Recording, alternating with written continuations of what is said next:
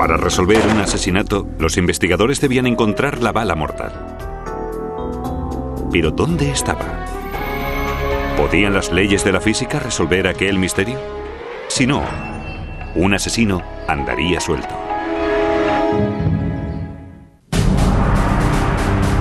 Segunda Guerra Mundial. Sobre los cielos de Europa, los pilotos americanos lidiaban una guerra mortal y peligrosa. Por cada 100 hombres que volaban en misión a Europa, 70 no regresaban. Una de las tasas de mortalidad más elevadas de la historia de la guerra.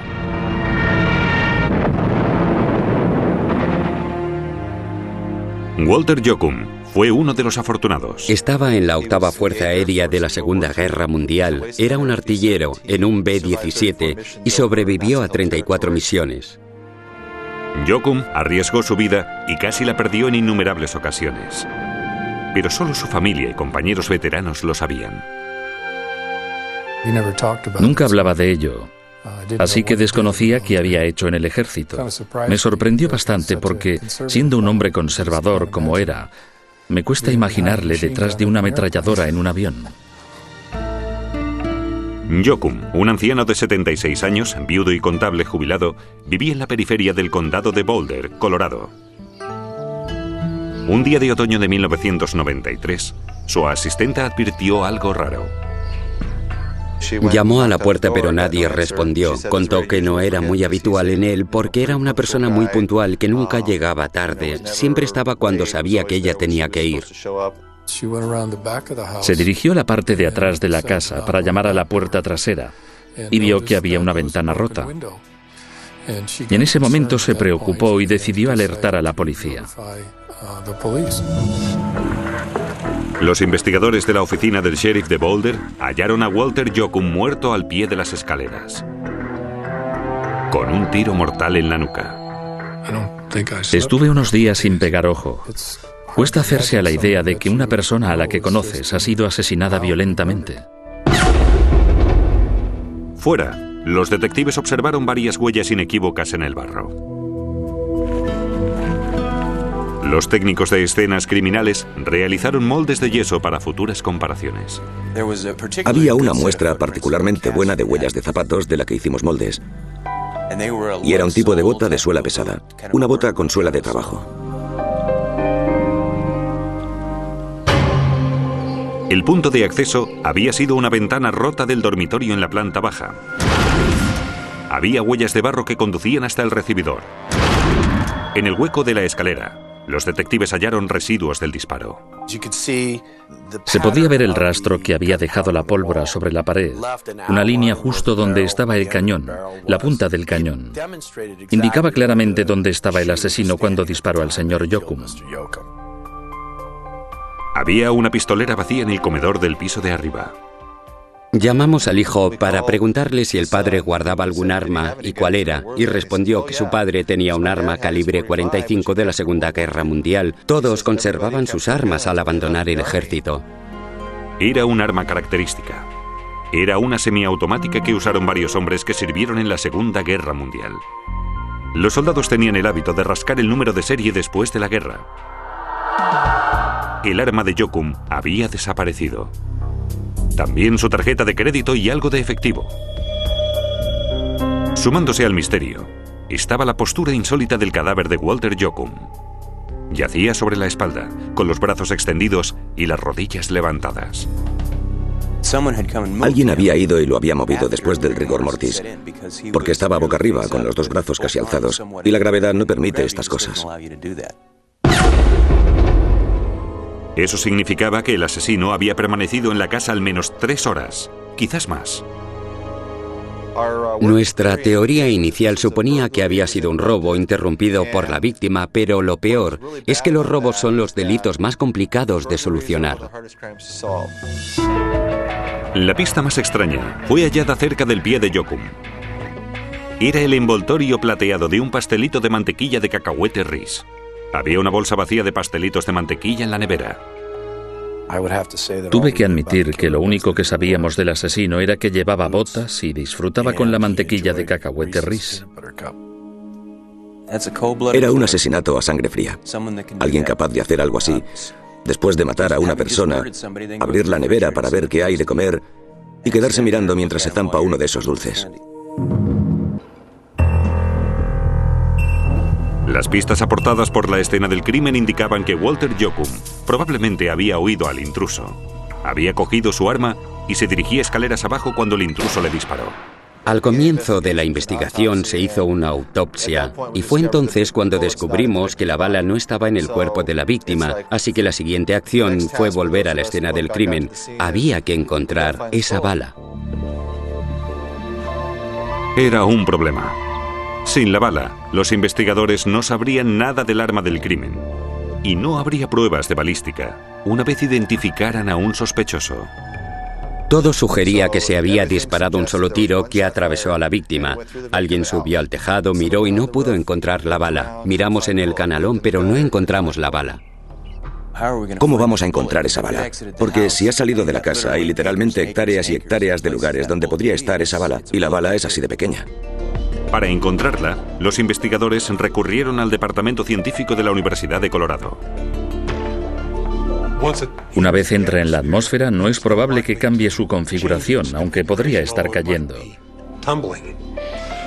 Por tanto, los tres factores que hay que conocer son la velocidad inicial, el ángulo inicial con respecto de la horizontal y la cantidad de resistencia al aire que podría preverse.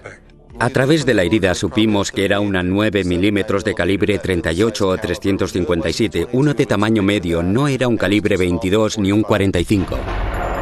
Una bala de armas de esos calibres viajaría aproximadamente a 304 metros por segundo.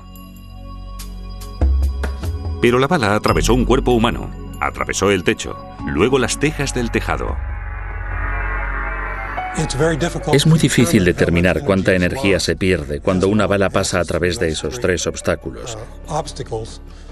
Pero a fin de determinar si la bala cae, necesita saber la velocidad que lleva justo después de atravesar el tejado. Para estudiar cuánta velocidad se perdía, los investigadores recrearon todas las cosas que había atravesado la bala. Un trozo de carne rustida simulaba el cuello de la víctima. Detrás había un trozo de yeso para techo. Y detrás de eso una sección del tejado. Cuando se disparó la bala, se midió la velocidad con un cronómetro, un dispositivo que funciona de manera muy similar a una pistola de radar. La bala había perdido más cantidad de energía al pasar a través de la víctima, del techo y del tejado que la que creían originalmente. El siguiente paso fue determinar el ángulo con el que la bala salió de la casa. El residuo del disparo reveló a los investigadores la posición aproximada del asesino. Sabían dónde estaba la víctima cuando recibió el disparo. Y el agujero en el tejado les reveló por dónde había salido la bala. Los investigadores usaron una caña para aproximarse a la trayectoria, que era de 68 grados. Si una bala se desplaza casi en línea recta, entonces la fuerza horizontal es pequeña debido a la resistencia del aire. Y por tanto se puede resolver la ecuación de una bala en línea recta, porque es un problema de una sola dimensión, y es algo con lo que se puede trabajar analíticamente. A una velocidad de aproximadamente 260 metros por segundo, la bala salió de la casa con un ángulo de 68 grados. Incluyendo factores como el viento y la gravedad, los científicos predijeron que la bala estaría bastante cerca de la casa. Pedimos a un club de detectores de tesoros de la zona que nos prestaran sus detectores de metal. Y marcamos el jardín entero y el campo más allá de la casa con una reja y luego pedimos ayuda para buscar la bala dentro de la zona cercada. Y la hallaron, a solo 27 metros y medio de la casa. Era una bala del calibre 38. Teníamos la bala, creíamos sinceramente que era la bala que había matado a Walter Jokum. Desgraciadamente, no sirvió de mucho. Al principio estaba muy animado, pero luego me desanimé porque la bala estaba tan destrozada que no podía proporcionarnos datos de balística.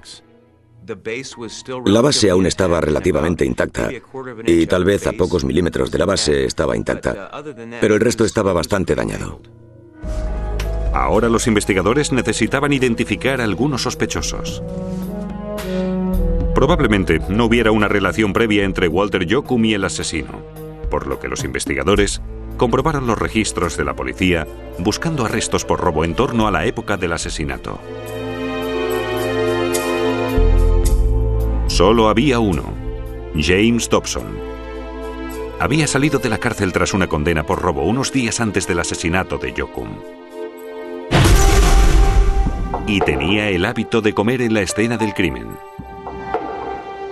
Asaltaba las casas para robar comida. El hecho de que coma comida de las casas donde entra a robar y que halláramos esos envoltorios de manteca de cacahuete Reese en el suelo apuntaban al señor Dobson. Es lógico que le investigues. Pero comer caramelo no sería suficiente. Los investigadores necesitarían mucho más. Algunos vecinos de Yokum contaron a los investigadores haber visto a unos hombres de aspecto sospechoso la noche en que Yokum murió. Por eso, pidieron a los vecinos que asistieran a una rueda de reconocimiento en la que estaba presente el sospechoso principal, James Dobson. Tus testigos los observan y deciden si uno de ellos es el hombre, y en este caso el señor Dobson resultaba familiar a los testigos, pero no podían asegurar que fuera él. Dobson negó toda implicación en el asesinato de Jokum, y no había pruebas de que poseyera un arma capaz de disparar una bala del calibre 38. Y Dobson no tenía botas que coincidieran con las impresiones halladas en la escena del crimen. Así que los investigadores decidieron averiguar si había huellas dactilares en el envoltorio de manteca de cacahuete hallado junto al cuerpo de Jokum. Mientras examinaba aquel envoltorio, fue incapaz de obtener huellas latentes en la superficie.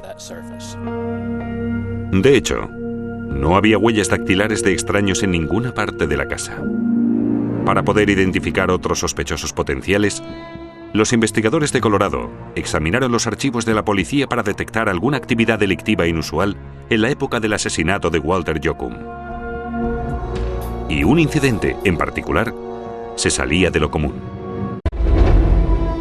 Dos agentes secretos advirtieron una camioneta pickup con matrícula de Dakota del Norte marchándose de la casa de un traficante conocido el día después del asesinato de Jokum. La camioneta iba a nombre de Kevin Doctor. Y llamó a Bismarck, Dakota del Norte, para preguntar quién era Kevin Doctor. Respondieron, vaya, qué gracia que pregunten por él porque le arrestamos ayer mismo. Kevin Doctor, de 29 años, era un delincuente profesional con una historia de delitos de armas y drogas.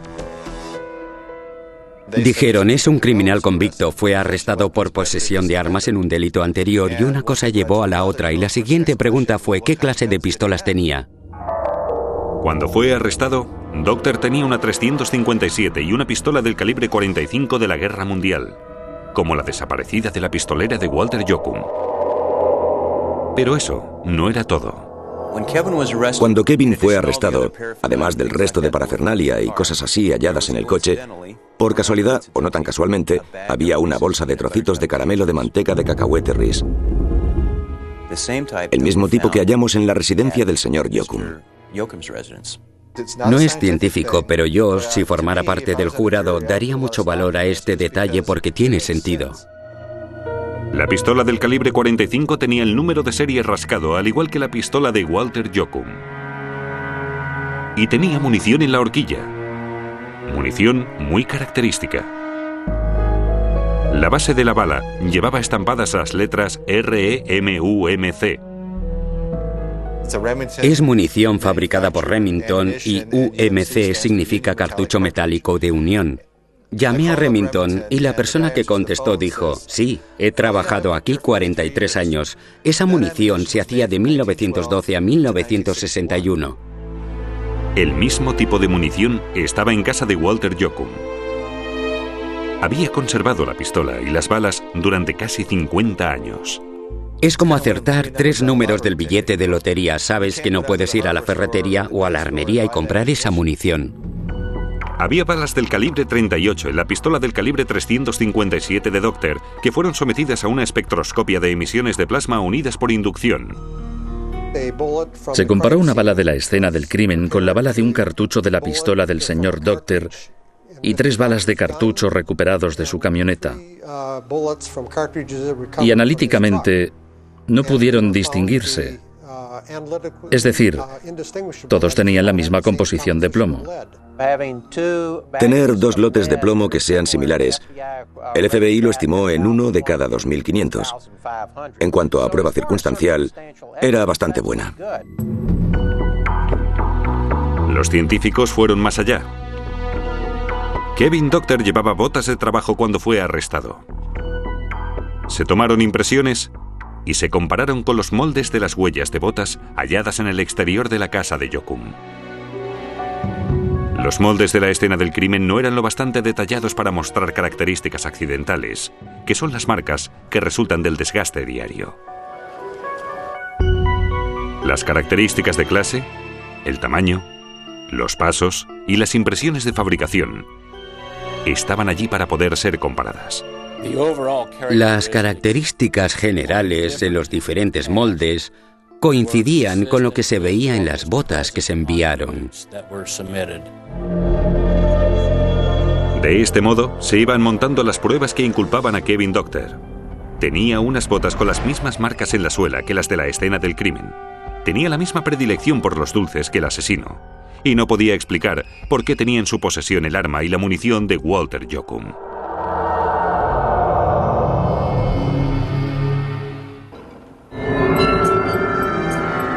Kevin Doctor era el sospechoso principal de la muerte de Walter Jokum y aparentemente también un charlatán. Los investigadores hablaron con los amigos de Doctor, quienes contaron que Doctor se jactaba de haber cometido un robo en Colorado y decía que su amigo Jason Fowler, de 21 años, hacía de vigía.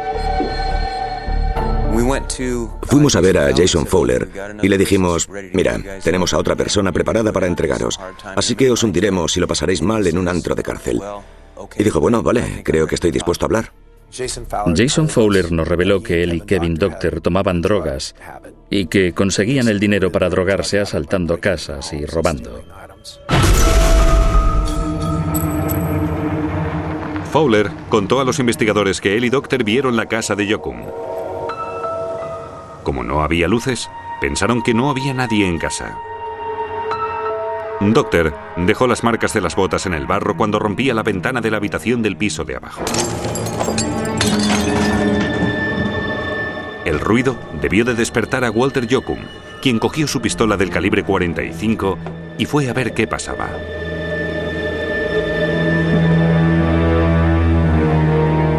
Doctor le vio primero y le disparó un tiro, matando a Jokum al instante. Fowler dice que se fueron del lugar a un bar local. Después de varias copas, decidieron volver a casa de Jokum para robar.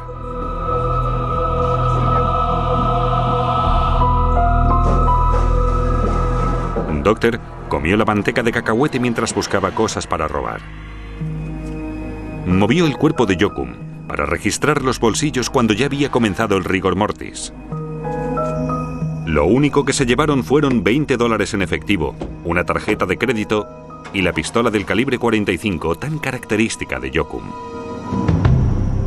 Sacó una pipa del 45. Tenía sangre en las puntas de los dedos. Se limpió un poco, abrió la cámara y no había balas dentro. Dijo, ese viejo estúpido ni siquiera iba cargado y ha muerto para nada. Fue realmente un asesinato sin sentido. No es que haya asesinatos con sentido, pero este en particular fue de lo más absurdo. El día después del asesinato, la policía secreta vio la camioneta de Doctor saliendo de la casa de un traficante conocido. Era el golpe de suerte que necesitaban los investigadores. Si no hubiera notado aquella matrícula haciendo el intercambio de drogas, probablemente no habríamos tenido un nombre, ciertamente no de una forma tan directa. Kevin Doctor se declaró culpable de asesinato en segundo grado y fue sentenciado a 40 años de cárcel. Jason Fowler se declaró culpable de robo y fue sentenciado a 25 años de cárcel. Un apunte final. Es fácil ver por qué los vecinos al principio eligieron a James Dobson como el hombre que creyeron haber visto cerca de la escena. Dobson tenía un parecido asombroso con Jason Fowler. Todo el equipo humano que se ocupó de este caso es probablemente, en mi opinión, lo mejor que hay. Y por eso no me sorprende que lo resolvieran, viendo el calibre de las personas que llevaban la investigación. Es uno de aquellos casos en que coinciden un trabajo excelente de la policía y la suerte. Todo junto en un caso que fácilmente podía haber quedado sin resolver. Y claro que sí, cuando ya estaba cerrado y reflexioné sobre lo que había sucedido, me dije, no me creo que hayamos sido capaces de hacer algo así.